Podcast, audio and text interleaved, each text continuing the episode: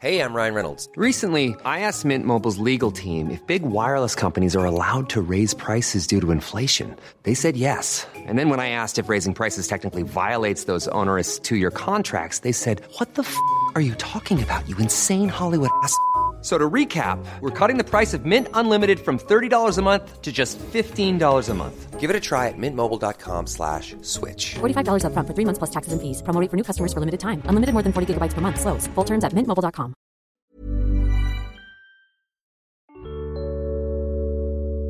Más de 400 telescopios, un par de planetarios, charlas informativas pero también informales con astrónomos y la posibilidad de ver a los Reyes Magos en el cielo en el Zócalo de la Ciudad de México es un poco de lo que podrán experimentar en la Noche de las Estrellas, uno de los eventos de divulgación científica más grandes en el mundo y que sucede aquí en nuestro país. Este es un evento anual que se celebra desde hace más de 10 años, pero que este 2022 tiene lugar el sábado 3 de diciembre. Por eso, para platicar más al respecto, invitamos a la guía del fin de semana a una de sus coordinadoras, la maestra Brenda Carolina Arias Martín. Además, a lo largo del episodio escucharán más sugerencias para divertirse durante su tiempo libre de manera gratuita o a bajo costo. Mi nombre es Ariana Bustos Nava, también conocida como la señorita etcétera, la encargada de guiarlos en esta guía auditiva cada jueves. Bienvenidos, arrancamos.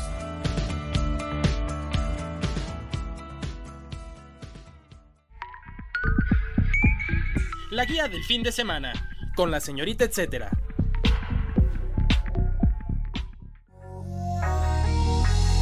La guía este fin. Descubre sabores en la comilona. Explora una veintena de proyectos gastronómicos con el regreso presencial de Comilona, un festival que coloca frente a ti tu próximo restaurante favorito. Está orquestado por especialistas en la materia, así que cada detalle estará muy bien cuidado. El line-up de comida está integrado por lugares como Silvio Navajas, Tío Klaus, Alma Negra, Oh My Dog, Pastelería de Oficio, Elvis, Esquite Rules, La Cochinita de mi Jefa, Disney Tacomotora, Fuck Yeah, Chubis Burger, Comal y Homie Pizza, entre otros. La experiencia se complementará con talleres y catas, algunos con costo y sobre temas que van de fermentos hasta el food design. Además, para hacer más redonda la estancia, habrá música a cargo de El Sabor, Operación Tormenta y Perreo Millennial. ¿Cuándo y dónde? La comilona sucederá el 3 de diciembre en el Parque Bicentenario, ubicado en 5 de mayo 290 en Refinería, 18 de marzo. Esto es de la colonia Miguel Hidalgo. Pueden encontrar sus boletos en la plataforma de Boletia. Para más detalles pueden seguirlos en sus redes sociales, los encuentran como arroba comilona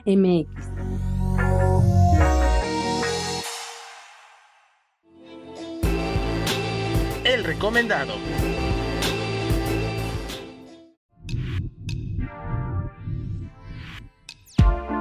Damos la bienvenida a este podcast a la maestra Brenda Carolina Arias Martín, coordinadora de la Noche de las Estrellas. Muchas gracias por tomar la charla con nosotros aquí en la guía del fin de semana, Brenda. Estamos muy emocionados también de saber más detalles sobre este evento en el que estás tú, pues coordinando, ¿no? Entonces, este, nos gustaría saber a partir de qué inquietud surge esta velada y desde cuándo se celebra. Claro que sí. Eh, pues un gusto esta invitación. Eh, te cuento que este 2022 estaríamos o estamos celebrando la decimocuarta edición de la Noche de las Estrellas. Esto nace eh, en el 2008 con el pretexto de un eclipse de luna en donde se invita al público en general a ir al Zócalo, precisamente a la Ciudad de México, a llevar su telescopio para compartir el universo con los demás concretamente este eclipse de luna. En 2009 se celebra el Año Internacional de la Astronomía. Entonces, pues quedó perfecto hacer la Noche de las Estrellas ya como un evento muy grande eh, en el sentido de que está organizado por las principales eh, instituciones de educación superior y científicas de todo nuestro país.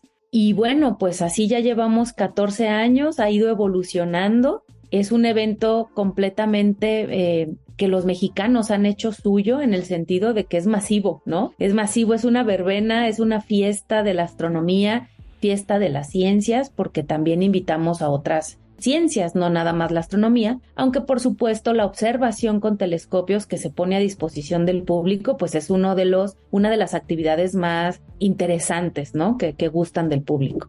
Oye, ¿siempre había sido en el Zócalo o, o, este, o como que también, porque yo recuerdo que son muchas sedes, digo, ya igual nos dirás, pero como que hay distintas actividades sucediendo en ese, en este contexto o cómo está la cosa. Exacto, mira, la Noche de las Estrellas sucede un solo día, el mismo día en todo México. Y hay casi 100 sedes en la República Mexicana. Este año como volvimos después de dos años de actividades virtuales, ya estamos volviendo 100% a lo presencial, se sumaron 90 sedes en este año. Esto quiere decir que prácticamente, que al menos hay una sede, ¿no? Por estado de la República. Y eh, como esto nace en el Instituto de Astronomía de la UNAM, pues es la sede más grande y principal. Más grande, pues porque es la que organizamos aquí en Ciudad de México y pues nada más por la cantidad de población que hay, pues hay muchísimos asistentes.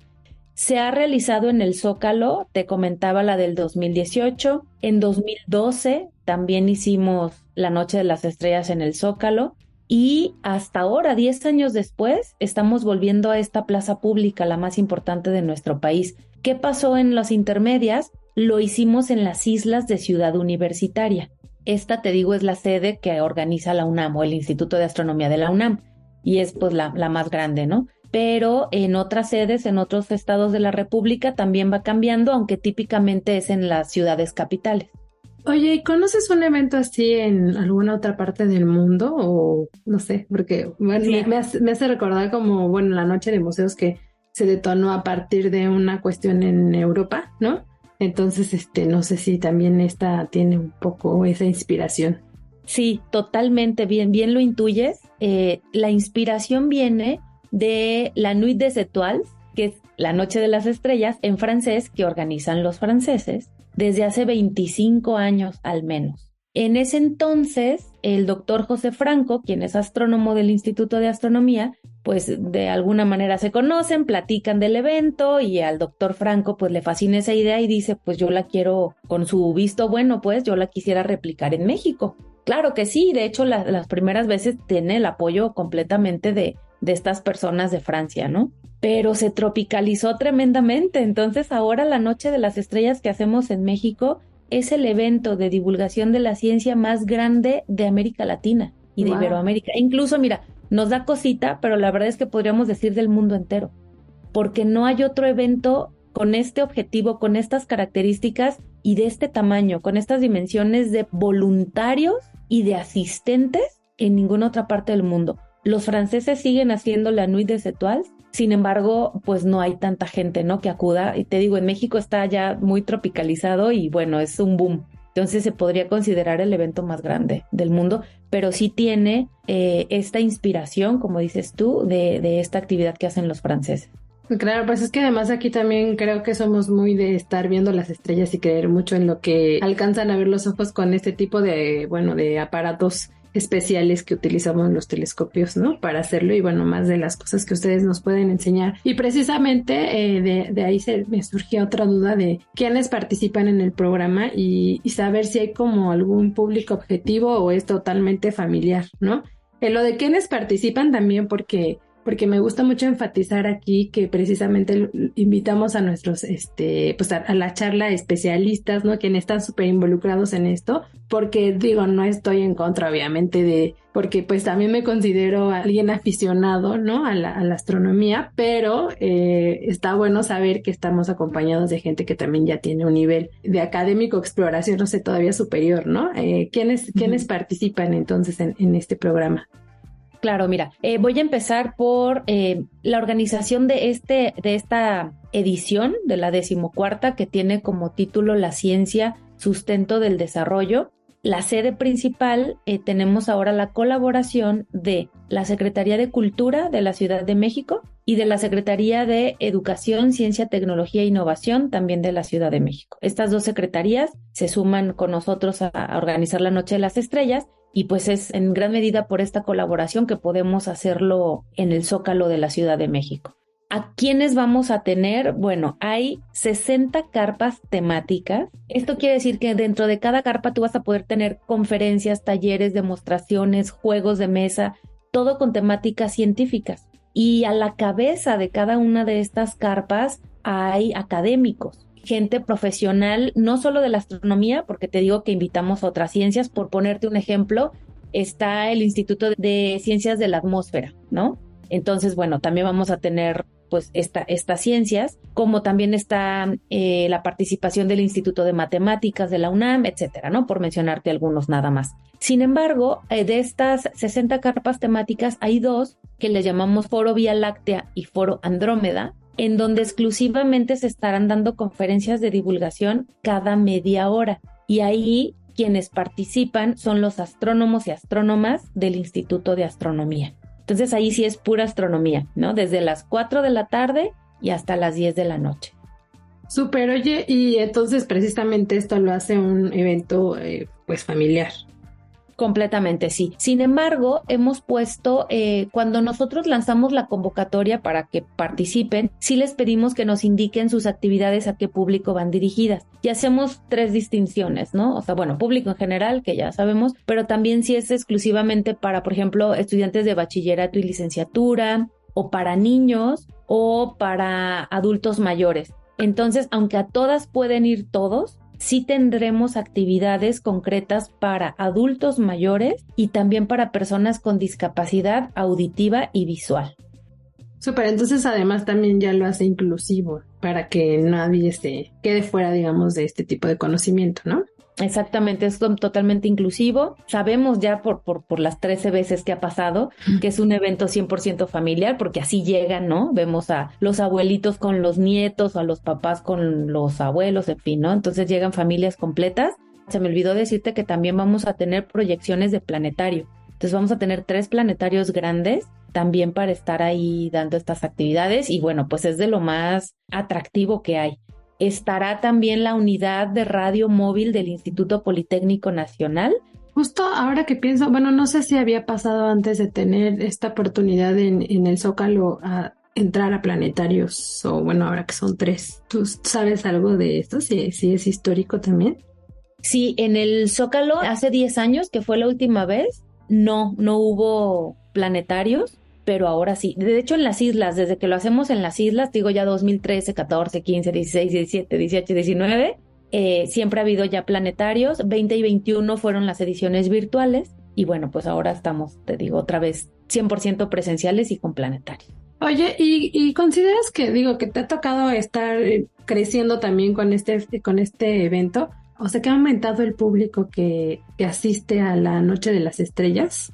Totalmente, Totalmente, sí, sí, sí. Haz de cuenta, iba subiendo como por cinco mil, más o menos lo tenemos así calculado, eh, personas cada año. Entonces, haz de cuenta que para 2013 en las islas ya, habían ido como 40 mil personas, al siguiente año 45 mil, 50, 55 mil. La última presencial que hicimos, que fue en las islas, la del 2019, acudieron 85 mil personas. Ahí empezamos a las 12 del día y terminamos a las 10 de la noche. Entonces, durante todo el día tenemos un estimado de 85 mil personas. Entonces, definitivamente es muy, muy masivo. Y ahora en el Zócalo, bueno, ni me preguntes porque yo creo que vamos a romper récords. Seguro que sí. Y, hay como posibilidad de romper alguna marca con esta cuestión como de personas observando el espacio exterior o algo así, no? Fíjate que en este caso no, sí existe un récord Guinness que tiene México, se llama el Reto México. Y es el récord Guinness a la mayor cantidad de personas observando a través de un telescopio la luna al mismo tiempo. Y esas eh, lo hemos ganado en dos ocasiones y te digo, el récord lo tiene México porque nadie más lo ha, lo ha hecho. La última vez que lo, digamos, lo, pues lo volvimos a hacer, pero lo volvimos a ganar fue el 2013, si no me equivoco. Entonces ese récord se tiene, pero este eh, tiene un objetivo distinto porque es el de ganar un récord Guinness, ¿no? Y son solamente telescopios. Noche de las Estrellas, pues son muchas más actividades de divulgación científica, te digo, son conferencias, también charlas informales, en donde tú te puedes sentar, por ejemplo, hay una carpa que se llama Pregúntale a un astrónomo o astrónoma, en donde tú vas a sentarte en una sala y ahí están los astrónomos y las astrónomas. Entonces tú llegas sin nada que preregistrarte, ni mucho menos. Solamente llegas y empiezas a platicar con ellos de todas estas dudas que siempre te han inquietado, ¿no? Entonces es una forma muy fácil de acercarte a los científicos mexicanos, o bueno, que trabajan en México, porque hay otros que son extranjeros, ¿no? Entonces, pues sí, hay, hay un sinfín de actividades, digo, talleres, demostraciones, exposiciones, eh, lanzamiento de cohetes, participa, por mencionarte algo, la Agencia Espacial Mexicana, entonces hay actividades también para niños en particular, que porque es a quienes más les atrae, de robótica. Entonces también vamos a tener robótica para niños y niñas, eh, para adultos mayores, que ya te había comentado, personas con discapacidad visual y auditiva, y bueno, pues para toda la familia. El dato, etcétera. La Noche de las Estrellas se celebrará el 3 de diciembre en el Zócalo de la Ciudad de México. La entrada es completamente libre. Este evento comenzará a las 4 de la tarde y culmina a las 10 de la noche.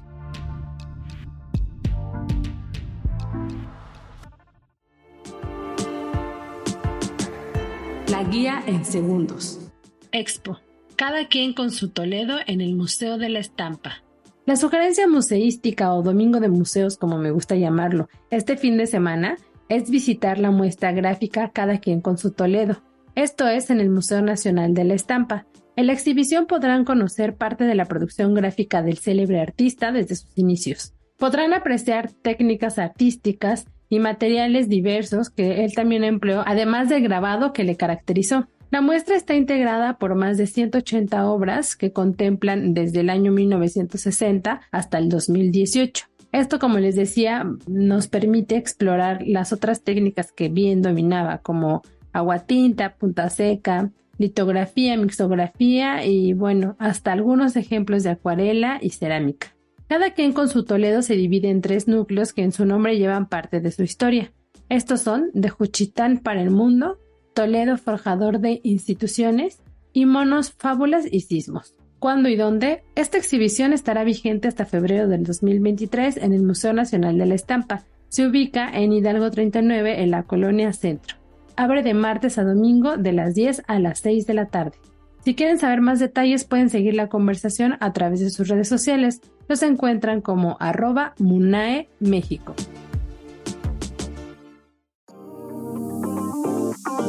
Continuamos la charla con la maestra Brenda Carolina Arias Martín, coordinadora de la Noche de las Estrellas.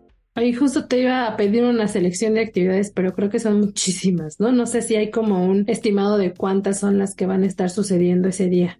Fíjate que es muy buena pregunta. Digo, al menos en los dos foros principales, que son el foro Vía Láctea y el foro Andrómeda, ahí hay dos, cuatro, seis, ocho, diez conferencias, ¿no? En cada foro. Son cada media hora pero luego en las carpas, pues también tienen este horario de 4 a 10 de la noche, en donde de manera continua puedes estar igual yendo a las conferencias o a las demostraciones o las pláticas, ¿no? Entonces cada uno tiene su propia programación. Entonces, la verdad es que es complejo mm, determinar exactamente cuántas conferencias, cuántos talleres, hacemos un estimado, ¿no? Al final de la jornada, pero son tantas, tantas, tantas actividades eh, y pues participan, te digo, muchísimas instituciones, tanto de la UNAM como grupos de divulgadores profesionales que pues adecuan las actividades para el público a quienes se están dirigiendo.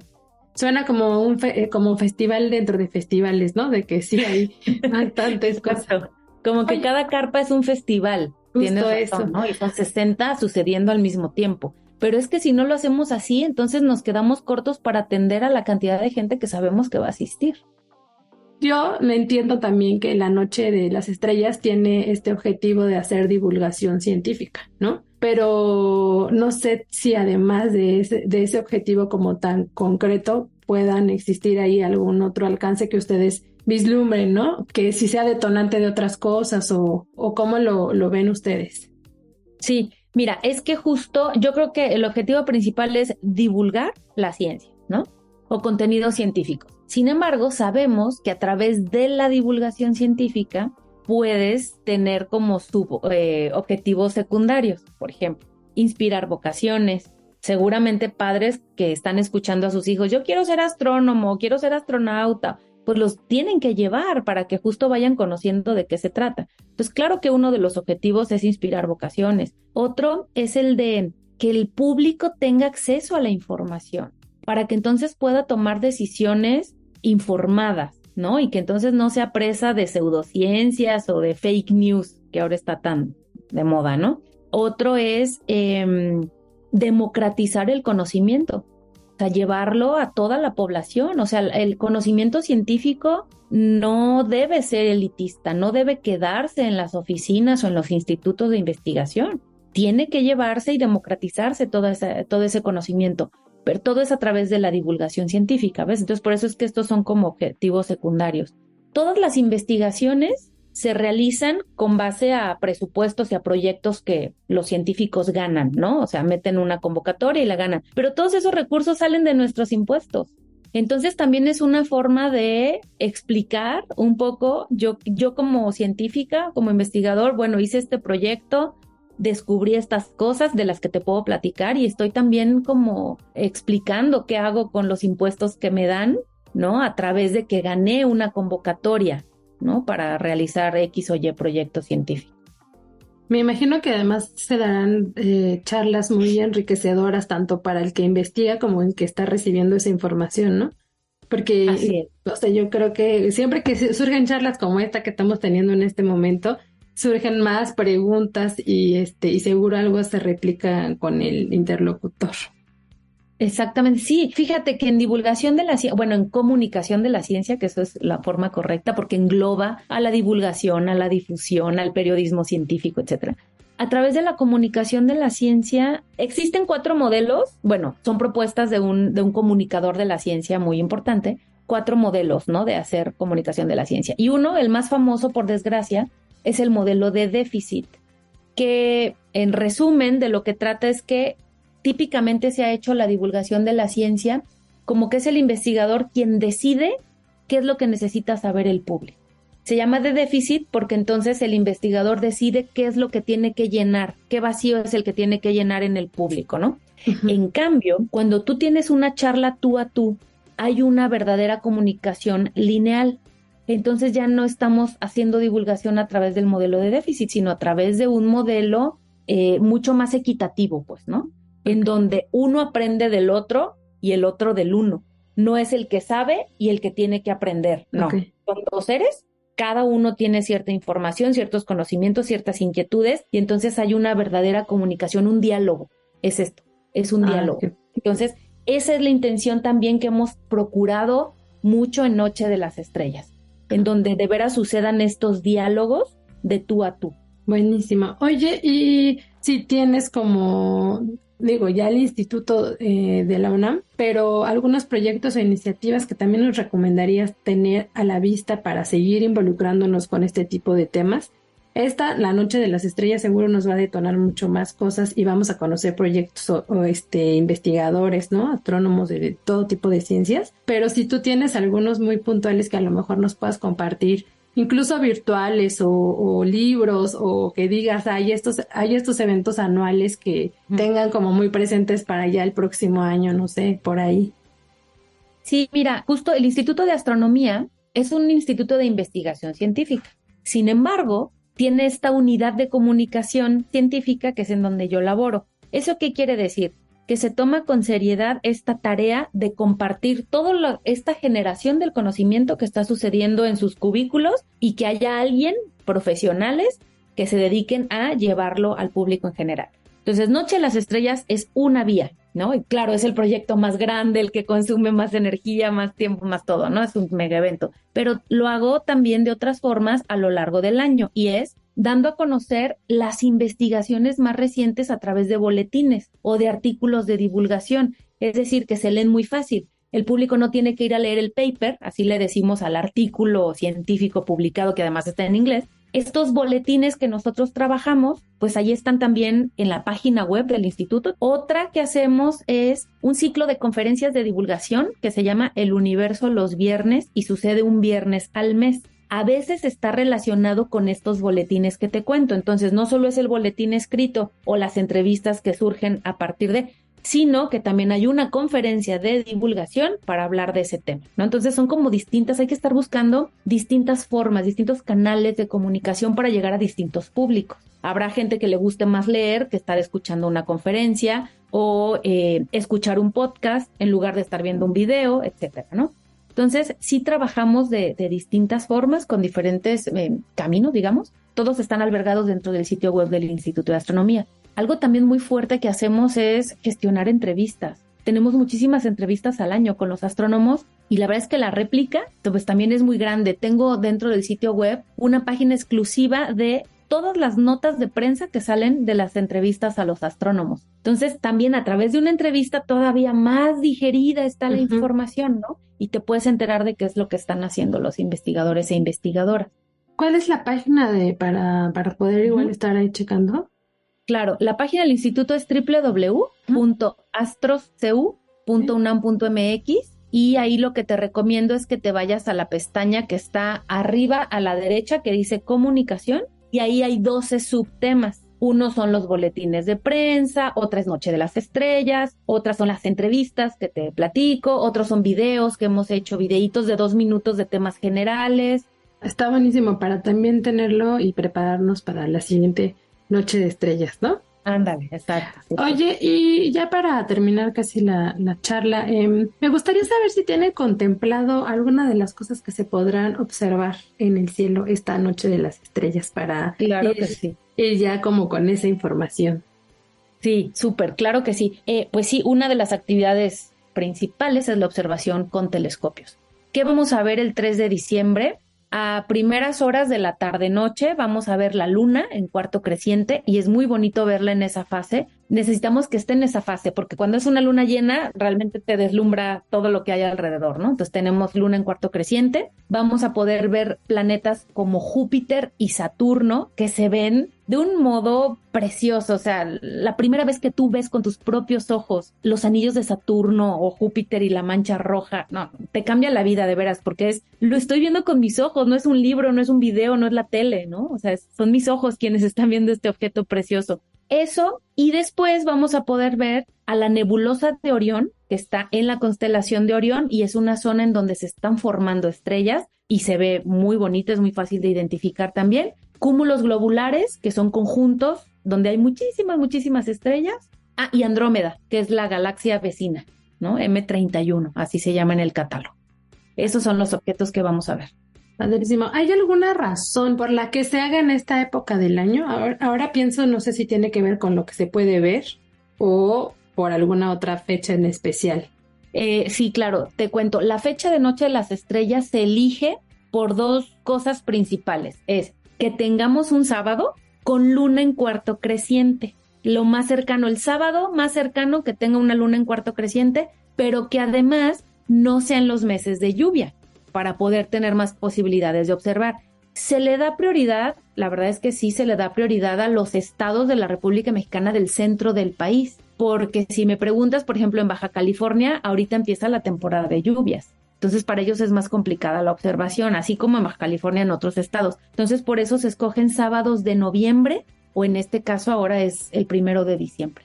Buenísimo, a lo mejor y en una de estas, ya exagerando, pues podemos preguntar si se pueden ver los Reyes Magos. sí, seguro, sí, sí, sí. De hecho, Orión ya para esa fecha ya se ve, ya está muy visible toda la constelación y los tres Reyes Magos son el cinturón del cazador. Ah, buenísimo, pues no sé si quieras agregar algo más. Bueno, mencionar que es un evento completamente gratuito, no se requiere ningún registro, ni siquiera para observar en los telescopios. Es tú llegas y ahí te van a dar tu ticket, ¿no? Pero tú no tienes que hacer nada previamente. Calculamos que lleguen unos 500 telescopios. Esto es importante, ¿eh? Porque estos 500 telescopios no los pone el Instituto de Astronomía, no, los pone el público es gente que tiene un telescopio y que quiere compartir con el público su, su instrumento, ¿no? Entonces eso es bien importante mencionar. Estos telescopios los pone el público. Ay, qué padre, pues va a ser una buena energía ahí también y el intercambio de conocimiento. Pues muchísimas gracias por la charla y por darnos como antojarnos todavía más participar en la Noche de las Estrellas. Con mucho gusto, Ari, con mucho gusto, muchas gracias. El dato, etcétera. Sigue a detalles lo que sucederá en la Noche de las Estrellas. Los encuentran en Facebook como Astronomía UNAM.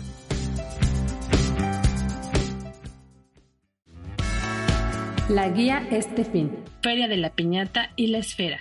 La Navidad está cada vez más cerca y si no han puesto el arbolito, antes de hacerlo, dense una vuelta por la Feria de la Piñata y la Esfera. Este evento está organizado por el Bonito Tianguis. En él participan artesanos de distintos puntos del país con sus obras únicas que le darán un toque especial a las fiestas. Además, el programa contempla talleres y charlas y tiene como invitado especial el estado de Chiapas. Para que se den una idea de lo que pueden encontrar o pueden comprar en la Feria de la Piñata y la Esfera, les adelanto un poco de lo que estará a la venta.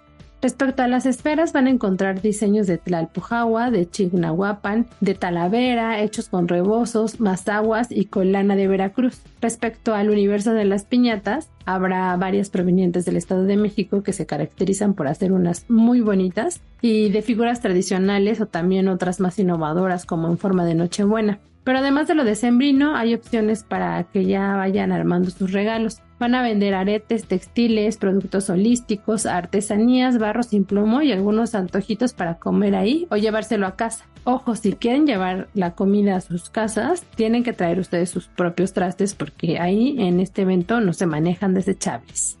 ¿Cuándo y dónde? El 3 y 4 de diciembre de las 10 a las 7 de la noche en el Colegio México Roma. Este se ubica en Durango 49 entre Mérida y Frontera. Esto es en la colonia Roma. El costo de la entrada es de 20 pesos. Pueden seguir la conversación de lo que se está generando en este festival en tiempo real y previo a a través de sus redes sociales. Los encuentran en Facebook como El Bonito Tianguis.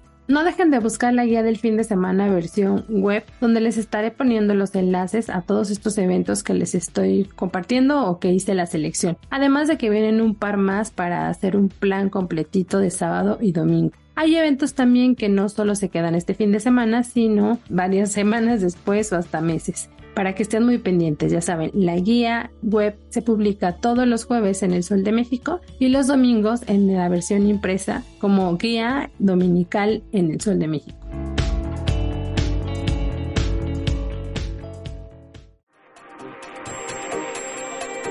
Así llegamos al final de esta edición.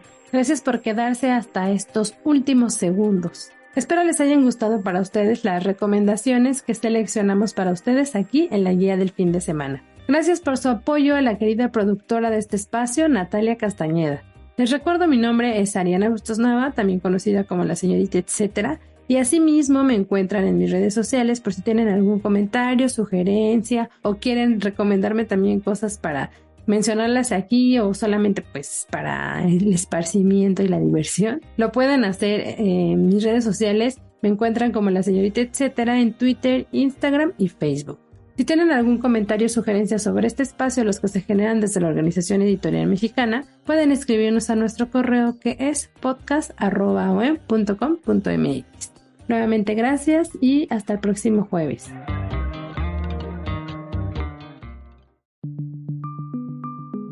Esta es una producción de la Organización Editorial Mexicana.